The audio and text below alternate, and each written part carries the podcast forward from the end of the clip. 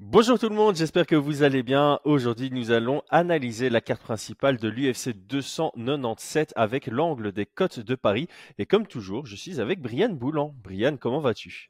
Ça va bien, ça va bien. Toi, tu vas comment?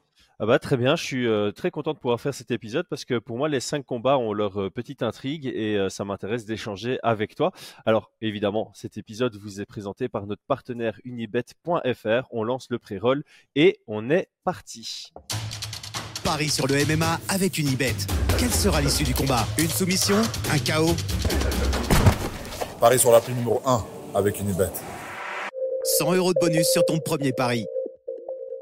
Merci à unibet.fr pour leur confiance. Notre lien en description vous offre un free bet allant jusqu'à 100 euros lors de votre inscription. Si vous vous lancez, s'il vous plaît, prenez une approche récréative. Et si vous vous lancez, lancez-vous par contre sur Unibet parce que c'est eux qui vous offrent les meilleures cotes sur les combats.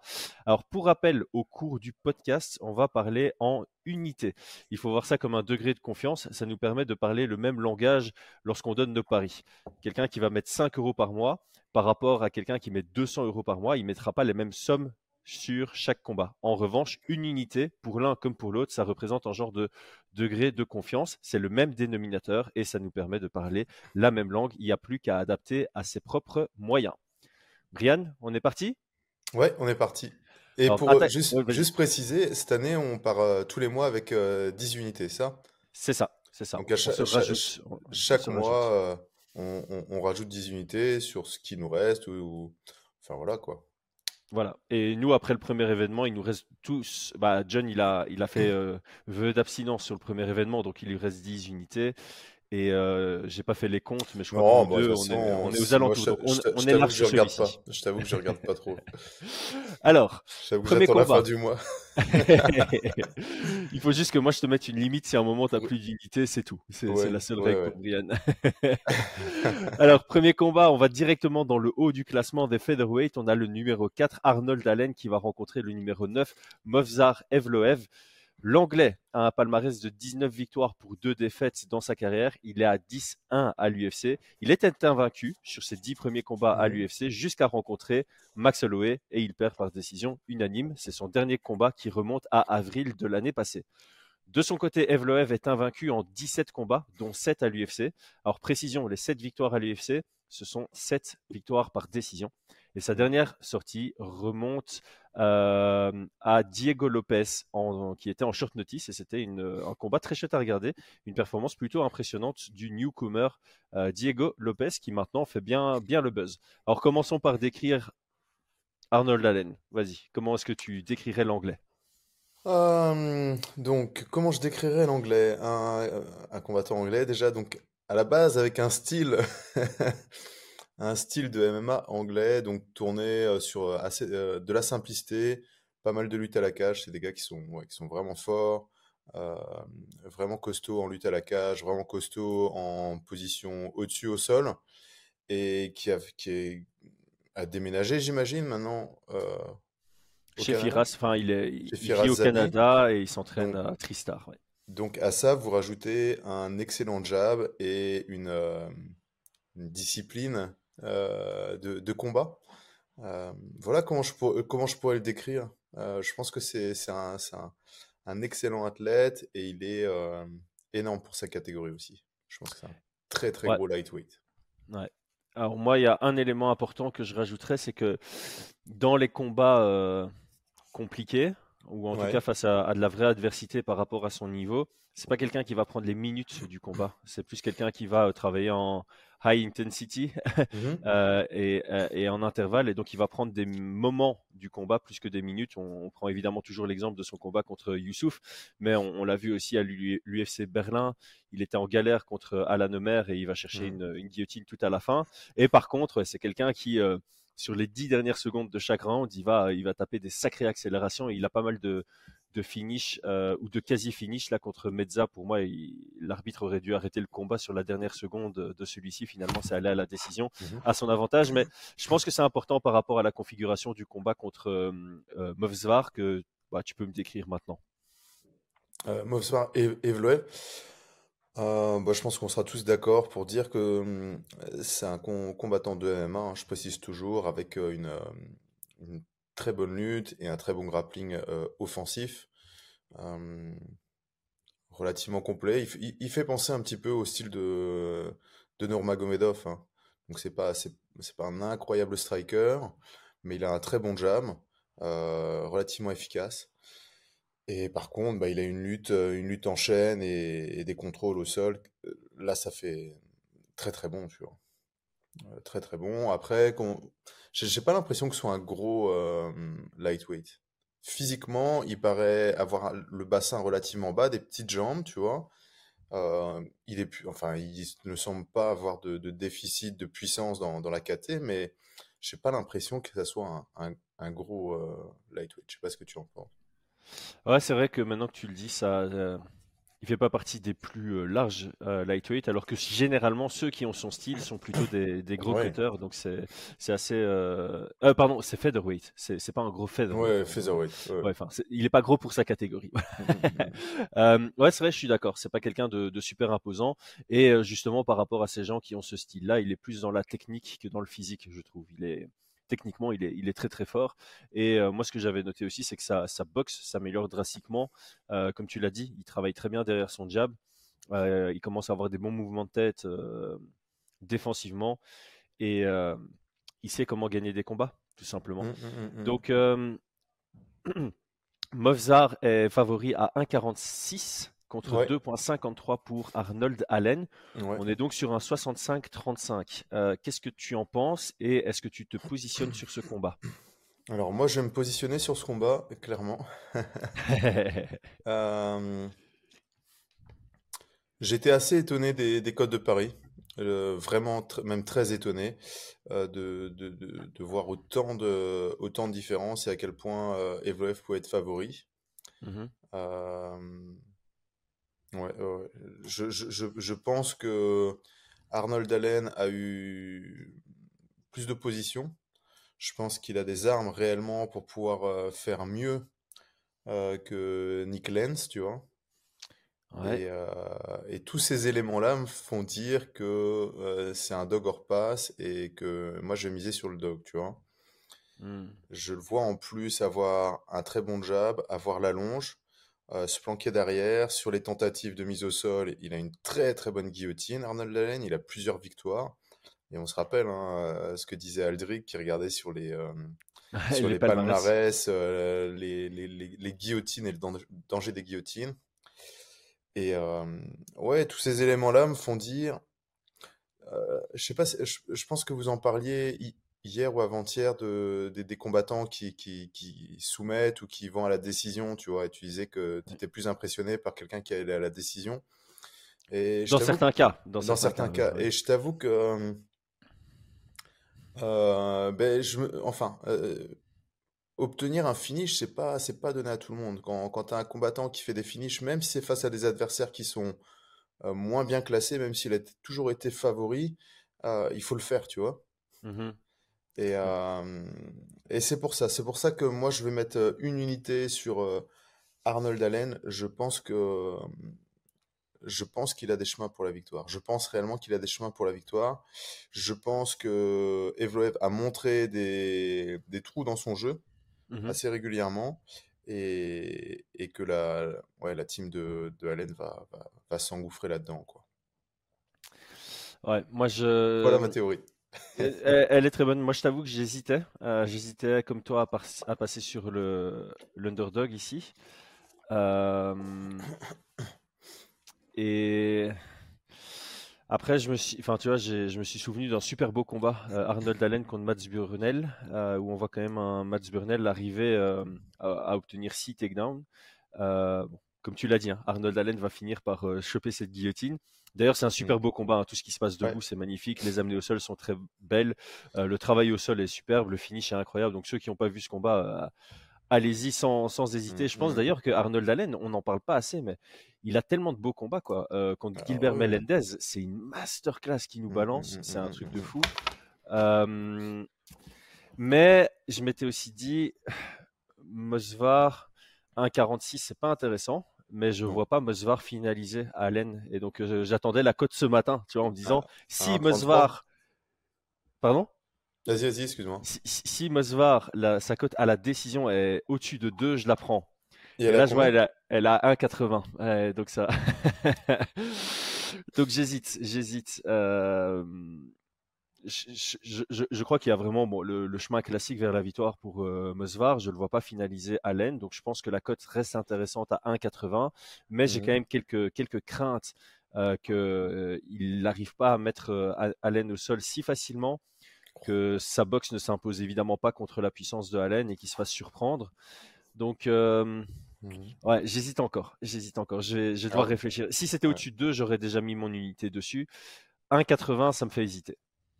Alors, je sais que c'est un peu vieux, mais euh, regarde le combat qu'il a fait contre euh, Nick Lenz, tu vois.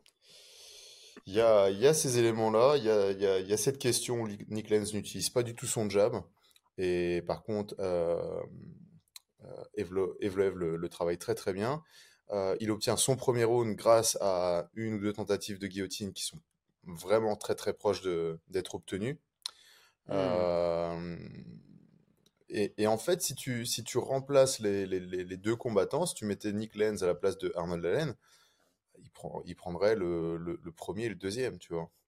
Ou il finalise même. Oui, il pourrait finaliser, clairement. C'est en trois rounds. En cinq rounds, effectivement, je, je reverrai ma copie, tu vois. Mais voilà, après, après il, est, il est favori pour une raison, hein, Movsar Evloev. Hein. Il est favori pour une raison, je pas. Mmh Donc, euh, clairement. Euh... Oui, voilà. Mais euh, je me dis, au niveau de cette coche, je la trouve trop, trop élevée. Et je vois trop de possibilités quand même pour, euh, Arnold Allen qui a, progressé, qui arrive toujours bien discipliné, bien, bien préparé. Il y a énormément de, matière à faire, tu vois. Ouais, et puis qui, qui est invaincu en, en 10 combats à l'UFC jusqu'au moment où il rencontre Max Holloway et tout le monde dans cette division tombe contre Max Holloway. Et c'est pas euh, du tout le même jeu. Hein. Euh, euh il peut pas, il peut pas faire du Max Holloway, tu vois. C'est clair, ah, c'est ah, clair. Ah. ouais, ça, ça, fait réfléchir. Est-ce que Arnold Allen a rencontré. Ah non, je te dis 2001. Non, non. Ah oui, c'est ça. Est-ce que Arnold Allen a rencontré un, aussi bon lutteur? Mats Burnell? Mais bon, il a fini dans le. Ouais, dans la guillotine, justement. La guillotine. ouais, donc c'est. J'ai encore réfléchi. Si, c'était deux, je l'aurais mis. Euh, à 1,80, j'ai peut-être euh, peut-être nuancé, mettre 0,5. Mmh, mmh, mmh. Je verrai, je verrai. Ok, euh, passons au deuxième combat. J'en profite. Abonnez-vous commentez avec les positions que vous vous prenez ou vos pronostics sur toute la carte si vous n'êtes pas des, parieurs, ça fonctionne aussi.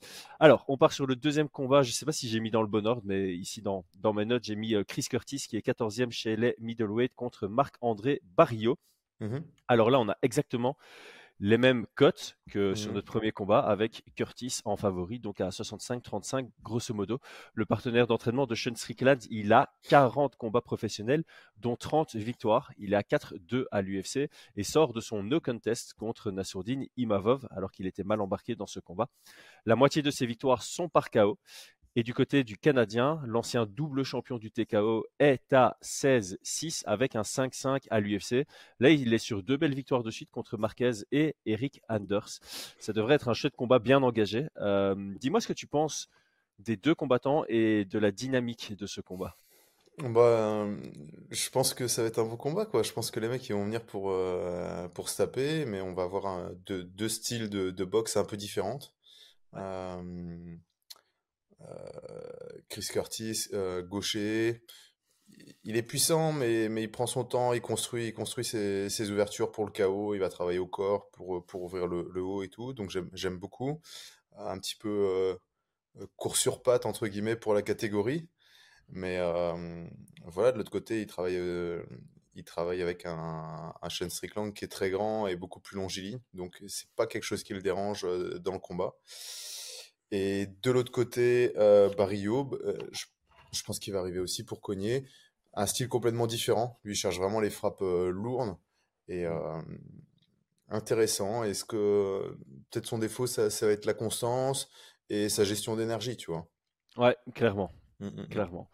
Et ouais, j'ai pas grand chose à, à, rajouter. Statistiquement, les deux, ils sont aux alentours de 6 frappes envoyées, enfin, 6 frappes qui touchent et 6 frappes où ils se font toucher. Ils sont tous les deux euh, légèrement euh, en déficit par rapport au striking differential. Euh, ah oui Mm. Ouais, donc tu as Marc. Ah non, non, pardon. Barrio, il a 5,95 qui touche et il se fait toucher 5,22. Mm. Donc il est légèrement positif.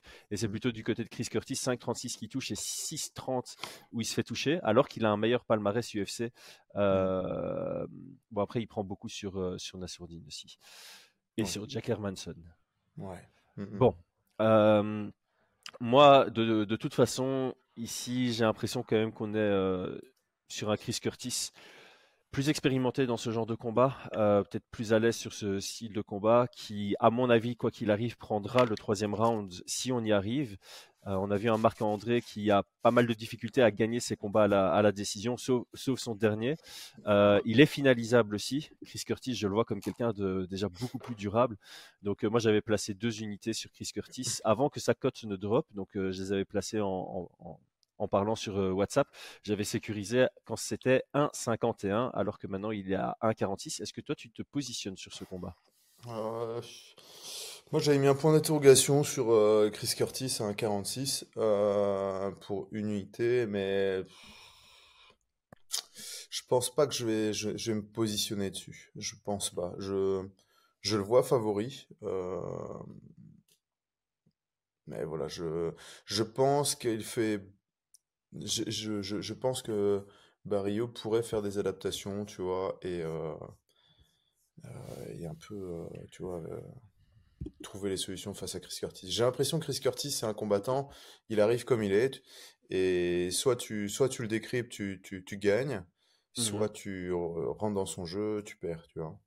Ouais, en, fait, moi, le seul truc que j'aime pas chez Chris Curtis, c'est euh, il est ultra sanguin dans la cage et en dehors de la cage. Quand tu regardes ses réactions après ses défaites ou après ses no contests, c'est affreux de le lire. Euh, tu as l'impression d'avoir affaire à un, enfant, quoi, ou, un, mmh, mmh. un, gars immature qui a même pas 18 ans, tu vois. Et ça, j'aime pas trop. Mais par contre, dans ce combat-là, j'ai du mal à voir euh, Barrio capable de frustrer euh, Chris Curtis. Tu vois, Jack Hermanson, il a frustré, euh, Chris Curtis en, allant chercher sa, décision et il est resté axé sur son game plan. J'ai l'impression que Barrio, il va aller euh, à la guerre. Et ça, ça va rentrer dans le jeu de Chris Curtis. C'est pour ça que c'est une des rares fois où vous allez me voir mettre des unités sur, sur l'ami Curtis. Et puis, il doit être bien préparé aussi. Ça, c'est un élément que j'ai noté. C'est, voilà, tu es en train de te préparer. Tu es le meilleur ami, tu es le partenaire d'entraînement principal de Sean Strickland avec Eric Nixik ça peut être que positif. Mmh, mmh, mmh. Tu combats le même soir que Strickland qui va défendre son titre pour la première fois. Euh, je pense que voilà, la préparation était, euh, était nickel. Ouais, peut-être. Mais écoute, moi par contre, je, je pense pas que je me, je me positionner dessus. D'accord. Voilà, je pense que c'est le genre de combat, tu sais, à chaque fois que tu regardes euh, une carte, tu dis ah ça ça va passer, ça va passer. Il faut bien qu'il y ait un combat qui passe pas, tu vois. Et, et, celui-là je le sens pas. Mais ça se trouve ça va être autre chose, tu vois. Mais celui-là je le sens pas, donc euh, donc on verra, on verra. Eh ben écoute, du coup, on a fait le tour de ce deuxième combat et on va passer au suivant, le combat du milieu. On passe donc à l'espoir canadien Mike Malotte, 10 victoires, une défaite, une égalité en carrière. Il est invaincu en trois combats à l'UFC et il a 100% de finalisation en carrière. Il va se tester contre le vétéran Neil Magny, qui est 13e dans la division. 28-11 en carrière et 21-10 à l'UFC. Ça fait quand même 31 combats juste à l'UFC. Il est sur une série de 6 combats en dents donc une victoire, une défaite, une victoire, une défaite. Euh, et là, il sort de sa défaite contre Yann Gary. Mike Malotte est le plus gros favori de cette carte. Il est à 1.22. Euh, on se rapproche donc d'un 80-20 contre Magni qui est à 3,90. Alors, avant de te passer la balle, petit rappel, cette vidéo est sponsorisée par unibet.fr qui vous offre les meilleures cotes sur les combats. Notre lien en description, comme toujours, vous offre un free bet allant jusqu'à 100 euros lors de l'inscription. Et on vous invite vraiment, comme nous, à jouer de manière récréative. Ce n'est pas un moyen pour vous de devenir riche et d'acheter une maison. Brian, euh, mais tu sais quoi, pour une fois, je vais faire euh, moi l'analyse et puis je vais, je vais te laisser euh, compléter parce que j'ai l'impression de chaque fois euh, profiter de, ton analyse. Donc, du côté de Neil Magny, moi, ce que j'ai noté, c'est qu'il est expérimenté, il est assez complet. Mais ce que j'aime bien dans ce que tu dis très souvent, donc là, je vais te donner le crédit, tu le dis souvent, quelqu'un de trop complet, c'est quelqu'un de moyen partout, par conséquent. Alors, autant il peut gagner en striking contre un grappleur et en grappling contre un striker, autant il se fait aussi souvent dominés par les experts dans leur domaine. Gary et Larkins en pied-point, pour citer que, Shafkat et Burns en grappling, pour ne citer que. Et, et voilà, donc c'est quelqu'un de complet qui est capable d'aller gagner ses combats. Il a un bon cardio, il est plutôt durable, mais il excelle pas dans un domaine. Et donc, s'il se retrouve dans, dans l'aspect du combat où son adversaire est meilleur que lui, ben, il peut rien faire. Ouais, je pense que c'est une bonne définition. Et je pense que c'est. Il, est classé combien, lui? 14. Ouais, je pense que c'est, euh, tu vois, c'est devenu un peu un, portier du, top 10, tu vois.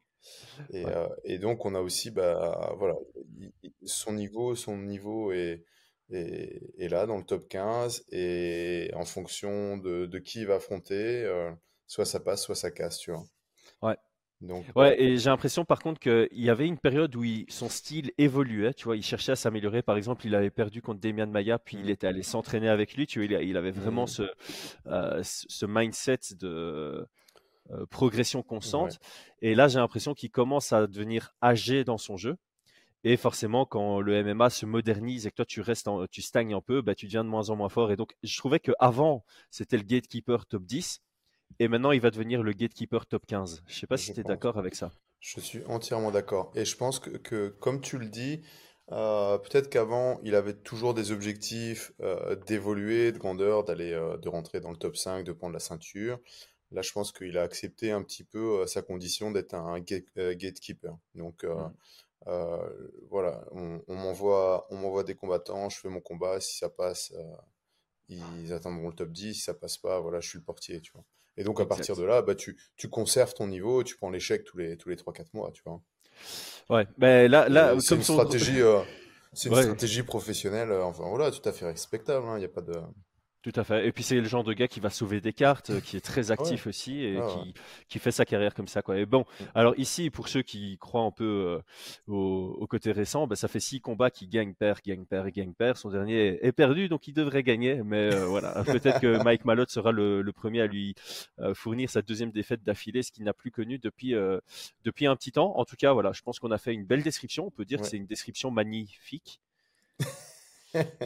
je, zappe, c'est le matin, les gars. Elle était très difficile, celle-là. Ok, Mike Malotte. Euh, moi, je trouve que il n'a pas le meilleur striking, mais selon moi, il a un grappling suffisant pour prendre cette victoire. Mm. Euh, c'est un gros step-up en compétition, selon moi. Et donc, je suis pas ultra d'accord avec les cotes. Euh, autant je le vois favori, autant je le vois s'imposer, autant je peux le voir soumettre Neil Magny. Autant le 80-20 me semble me semble peut-être exagéré. Euh, on a déjà vu des gars qui font des gros step-up dans leur carrière et bah, qui répondent présent. Hein. On pense évidemment toujours, euh, on prend toujours les mêmes exemples, euh, Makachev, euh, Sean O'Malley, etc., etc., Alex Pereira. je pense que Mike Malotte va, aussi répondre présent à ce gros step-up, mais 80-20, ça me semble chaud quand même. Ouais, c'était combien à l'ouverture? C'était à peu près ça? Ah, je, je sais pas, je vais aller, je vais, hein. essayer de trouver ça. T'embête pas.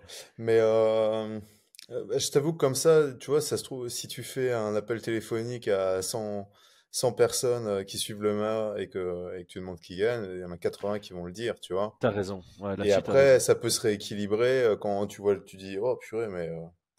Donc, non, moi, je, je, comprends, je comprends les codes. Je pense qu'on est ouais, 80% à, à, voir un Malotte l'emporter voire même peut-être plus.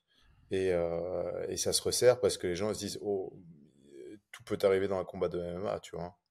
Mmh Là, donc, euh, pour info, euh, il avait ouvert à 3,75 Neil Magny. Maintenant, il est à 3,90, ce qui signifie que c'est un tout petit peu plus serré aux ouvertures et l'argent est rentré sur Mike Malotte, à mon avis, dans des combis. À mon avis, dans des combinaisons. Ouais, je pense. Mmh.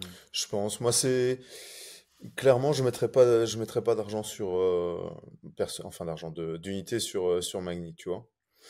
Non, non, non. Ici, c'est même pas en Dugger Pass, je pense pas. Non, je. Ça, clairement, ça pourrait arriver, mais ça, pour moi, serait un peu.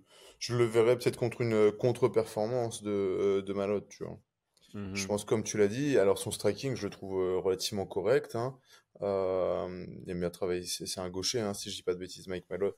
Mmh euh, gaucher, il travaille bien comme un gaucher, des bons kicks et tout. Clairement, son grappling est, est bon, est très bon.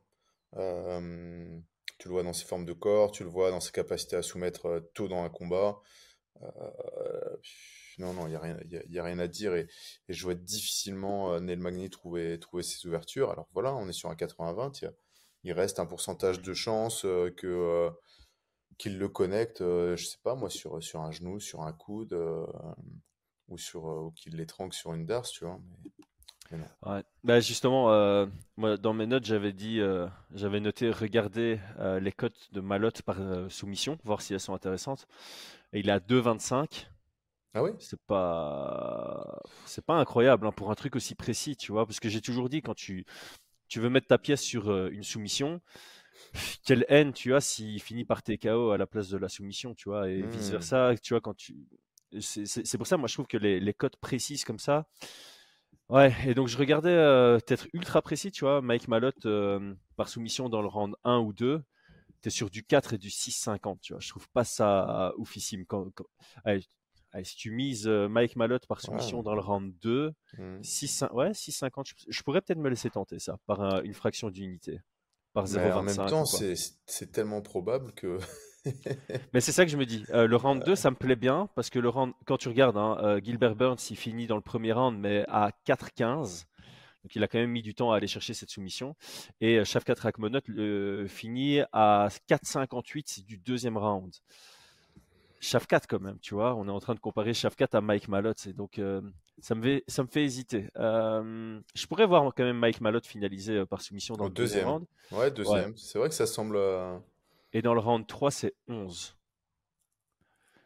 Hmm, je sais pas. Dans le round 3, c'est 11. Ouais. Ah ouais, mais si tu vois, il va, il, va, souvent chercher le finish dans le premier, dans le deuxième. S'il ne l'obtient hein, pas dans le deuxième, l'obtenir dans le troisième, euh, ça me semble. Ouais, moi je crois pas. Je pense que c'est plus intéressant de.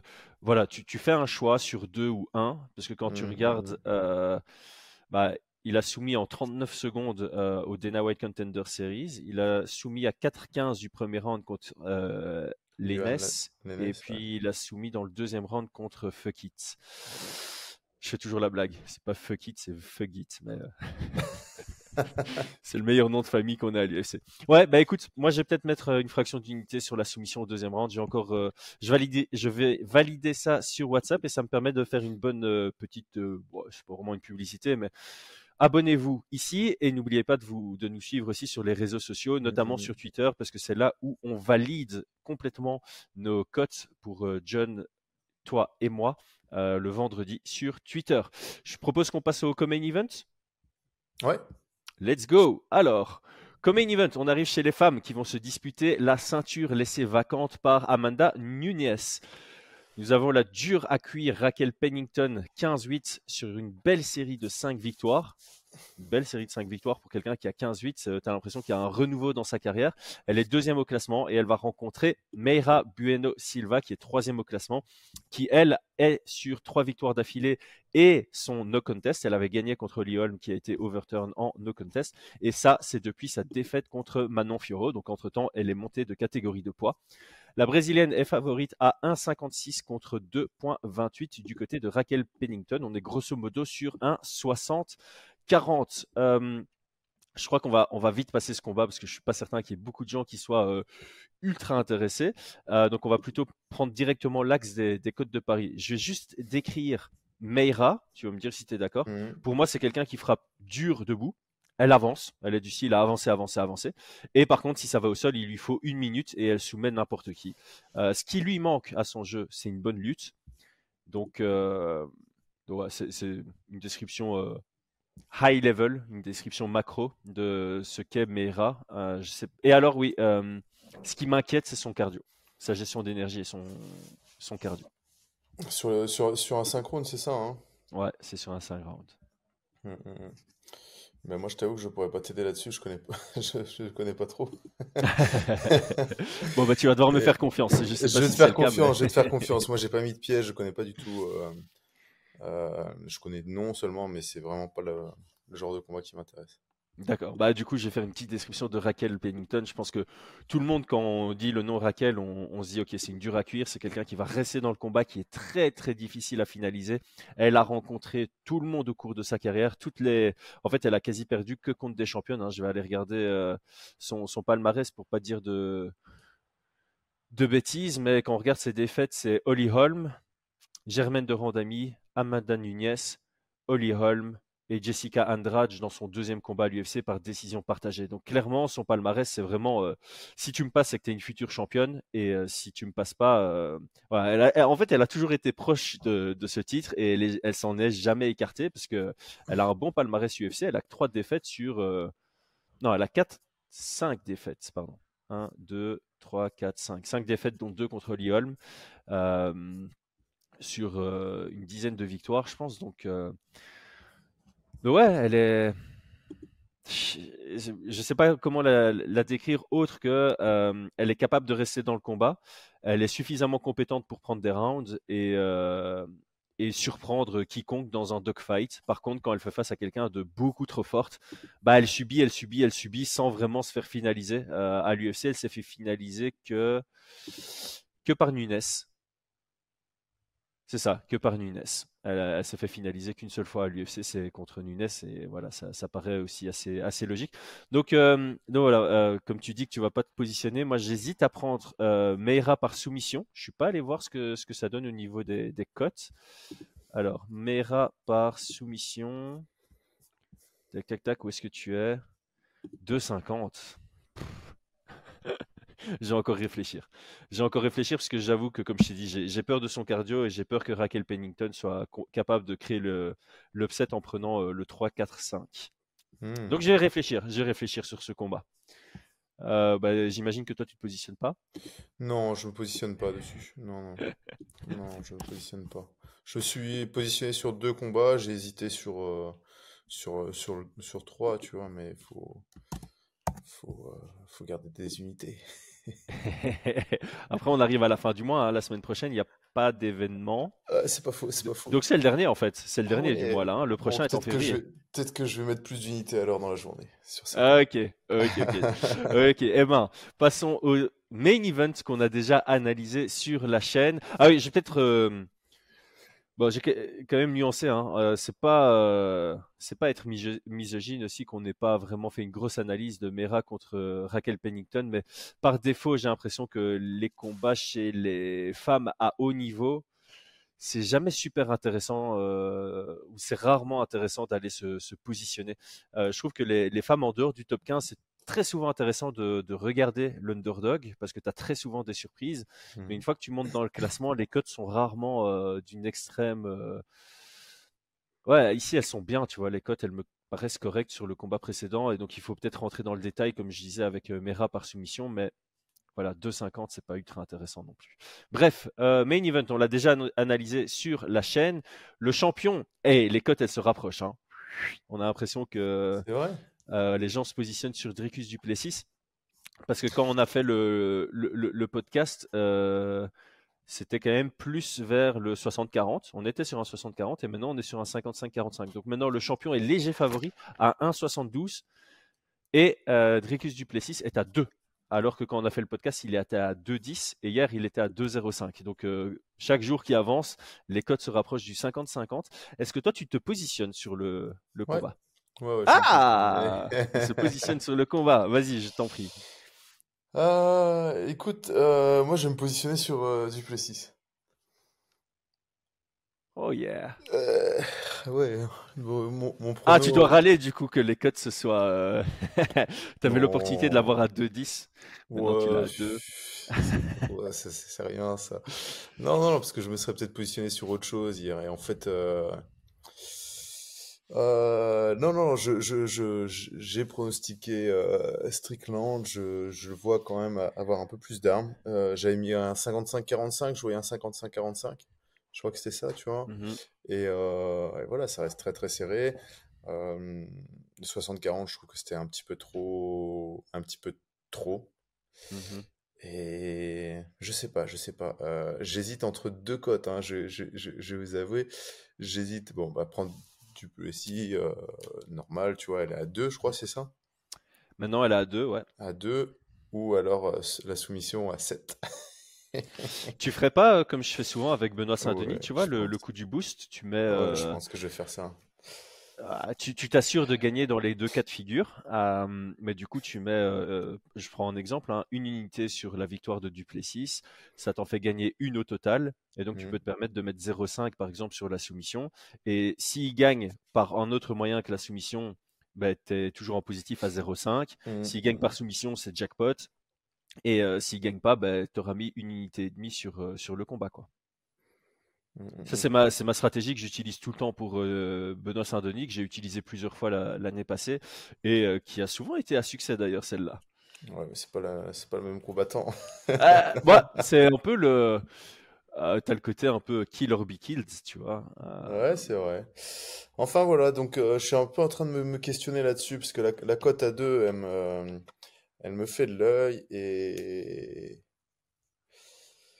et ouais, et puis je, je pense que, en fait, ce qui m'a un peu fait changer d'avis, c'est je me dis, attends, tu, tu combats pour la ceinture, tu vas pas arriver les mains dans les poches face à un combattant, euh, face à un combattant qui a un style tellement particulier et tout, tu vas étudier. Moi, je suis, je suis tranquille dans mon salon, j'ai pas de ceinture, je suis en train de regarder, tu vois, euh, tous les combats de, de, de, Strickland. Je me dis, attends, d'office, ils vont faire la même chose. D'office, ils vont aller chercher les moindres trucs. Et, et donc voilà, et donc je pense que je pense que ça va être compliqué pour. Euh, euh, donc voilà, donc là ce matin je me suis réveillé en me disant non, si, si je mets des unités, ce sera sur, euh, sur Duplessis. Ah, j'aime bien. Parce qu'en en fait, tu vois, il y a ce côté Duplessis, il a, il a prouvé que c'était un étudiant du, du, jeu parce qu'il vient avec des, des, stratégies, même si on ne le voit pas vraiment à l'œil nu. Quand tu mmh, mmh. l'entends parler MMA, tu vois que le gars euh, intellectualise quand même son approche. Et par exemple, pour euh, Whitaker, il était allé chercher des champions de karaté pour s'entraîner avec eux en sparring, ah pour euh, apprendre à travailler. Oui, c'était, tu vois, je suis allé revoir l'interview qu'il disait, tu vois, et il disait. D'ailleurs, quand tu regardes son combat, tu le vois beaucoup engagé, directement désengagé avec une garde haute. Et il a dit qu'il avait étudié ça, tu vois, et qu'il avait travaillé ça avec des karatékas qui travaillaient de manière fort linéaire. Et dans le début du combat, d'ailleurs, il s'est fait surprendre parce que il faisait beaucoup de de décalage où tu te dis ok c'est intéressant le décalage. Et chaque fois qu'il décalait il prenait un low kick en, collision que ça. Et en fait c'était réfléchi tu vois. C'est juste qu'il considérait que Whitaker travaillait beaucoup en ligne. Et donc dans le combat quand tu es face à face boum tu décales mmh, juste pour mmh, créer mmh. un angle. Et ça force à euh, Whitaker à réagir à toi. Et donc il est il est vraiment venu avec une approche stratégique. Et ça j'apprécie beaucoup. Et ça m'a donné envie de mettre sur euh, Dricus. Et puis de l'autre côté, de l'autre côté, je me suis dit, j'ai vraiment cette impression, et comme on l'a dit dans l'analyse de ce combat, nous, on doit partir du principe, quand on analyse nos combats, que les deux viennent à 100%, que les deux viennent bien préparés pour le combat, que les mmh. deux viennent avec une stratégie. Et donc là, il y a l'élément Eric Nixik dans le coin de Shane Strickland. J'ai l'impression que Shane Strickland y prend tout de même son rôle de champion au sérieux, qu'il a vraiment mmh envie de faire une vraie défense. Et, et ouais il est finalisable, hein. on, l'a vu se faire soumettre en grappling. Bon, je suis allé revoir, je suis retombé sur l'image, mec. C'est ridicule comment il se fait soumettre en grappling. C'est ridicule, mec. J'avais complètement oublié. Donc pour ceux qui savent pas, euh, je pourrais pas mettre l'image euh, dans la vidéo, mais en gros, il se relève face à un excellent grappleur, il lui tourne le dos il fait comme ça, et il y a le grappleur qui lui saute dans le dos, qui le prend en sac à dos et qui vient l'étrangler. C'est un ridicule. Et après, il rigole. Bon, il s'en foutait un peu de la victoire et de la défaite, je pense, dans ce combat. Mmh. Euh, mais on l'a vu se faire éteindre par Alex Pereira, et on sait que Dricus, il a une sacrée euh, puissance de, frappe et une sacrée puissance en grappling. Je sais pas si tu as vu tourner sur X, on a aussi vu euh, Dricus qui gagnait cinq combats d'affilée au, au quintet contre euh, des gens du Gracie Barra. Mmh. Euh, vraiment physique et technique, c'était assez le, mélange est assez impressionnant. Bon, je reviens à mes moutons. Euh, je pense que Strickland il peut vraiment dérouler s'il arrive à, passer la vague du début. Et donc moi je vais mettre une unité sur Strickland au-dessus de 2.5. Ça te l'a fait à combien cette cote? Ça me l'a mis. Ah ben je sais pas encore en fait. c'est vrai, je regardais ce matin, elle n'est pas encore sortie. Euh, la cote n'est pas encore sortie, mais en fait, quand tu regardes, euh, Strickland à la décision, on est sur du 4.5. Strickland dans le round 4, on est à 17 et dans le round 5, on est à 23 et dans le round 2, on est à 12. Donc je m'attends à ce que la cote soit aux alentours de quelque chose comme 3, tu vois. 2.5, 3 entre les deux, mais dans tous les cas, je mets l'unité sur euh, Strickland euh, au-dessus de 2.5 parce qu'en fait, si j'ai envie de me positionner sur Strickland, euh, j'ai quand même du mal à le voir finaliser assez, assez tôt le combat, même si Dricus va, va, mettre la guerre. Et d'ailleurs, c'est intéressant parce que quand tu regardes les cotes de ce combat, je trouve qu'il faut se positionner. Là, typiquement, c'est le genre de combat où tu dois choisir ton scénario et te mmh, mettre mmh, dessus. Mmh, parce que tu sens que dans les cotes, il y a vraiment cette influence. Ok, Dricus peut faire en sorte que ce soit une guerre et que ça se finisse tôt, mais il y a Strickland qui est capable d'aller gagner à la décision. Et tu vois, je vais te prendre une cote au hasard. Combat qui va à son terme, on est à 3 quand même. Ouais, c'est quelque chose, hein. C'est quelque chose, hein. Donc, euh, il y a beaucoup de cotes intéressantes sur ce combat. Beaucoup. Mais c'est vraiment un, combat avec euh, de l'opposition euh, de style, tu vois. Grappleur, pas grappleur un mec qui tape fort contre un mec qui, qui, met du volume et qui, qui, qui obtient des TKO, euh, un qui est durable, l'autre euh, questionnable au-dessus de trois rounds. Donc c'est autant de choses qui fait que bah, soit l'argent rentre d'un côté, soit l'argent rentre de, l'autre. Et forcément, si tu te positionnes et que tu as raison, tu, tu, tu, prends, tu prends le paquet euh, adverse, tu vois. Donc non, mmh. non, je suis, je suis entièrement d'accord. Et, mmh, mmh, et, et, on est, et on est sur... sur très proche de 50-50, tu vois. Donc, euh...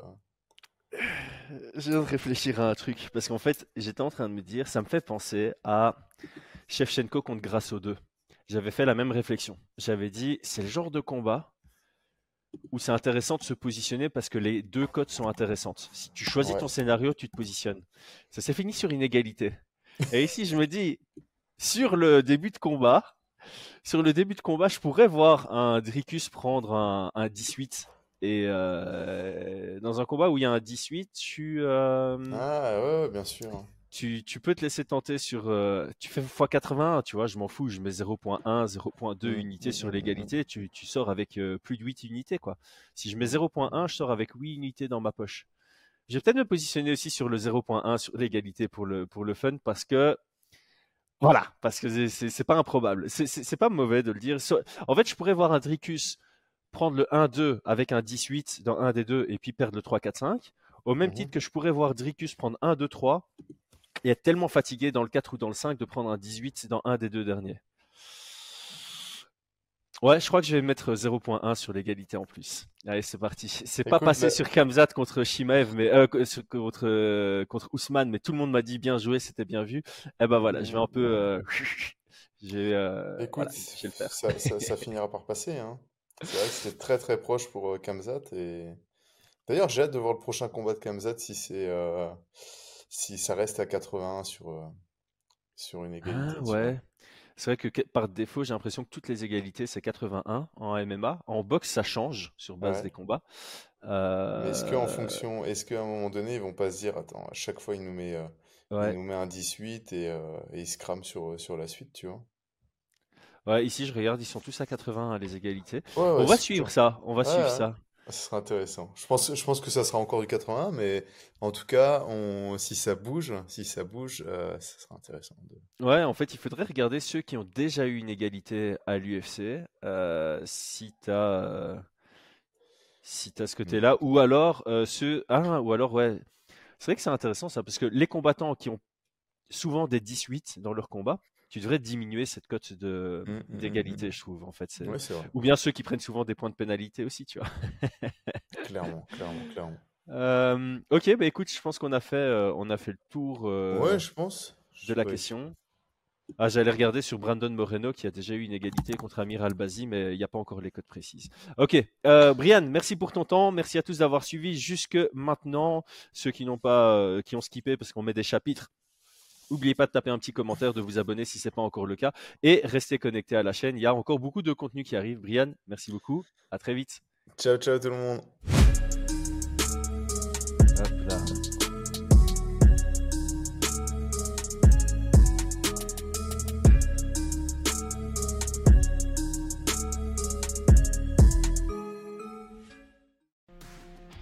Et c'est tout pour aujourd'hui. L'équipe Fight Minds te remercie d'avoir investi de ton temps pour écouter le fruit de notre travail et de notre passion commune pour le MMA.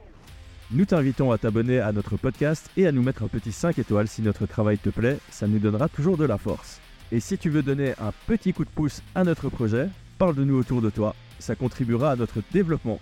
Nous sommes également sur Twitter et YouTube. Viens nous y retrouver pour échanger. A très vite pour plus de contenu sur l'art de la bagarre.